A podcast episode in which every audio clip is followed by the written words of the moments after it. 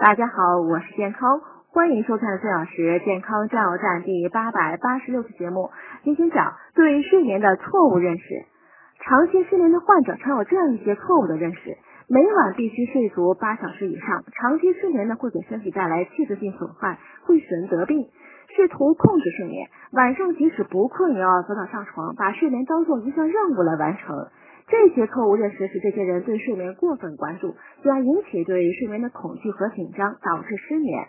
大多数失眠症患者在失眠刚开始前经历过一次或多次应激性生活事件，这些事件中最常见的是人际关系问题，包括人际冲突、信任危机、对他人的依赖得不到满足、不适宜的心理防御等。这些是造成失眠开始出现的重要原因，但在失眠慢性化的过程中，人的个性对失眠的认识、睡眠行为就起了重要作用，所以应保持健康的心理以及对睡眠的客观态度。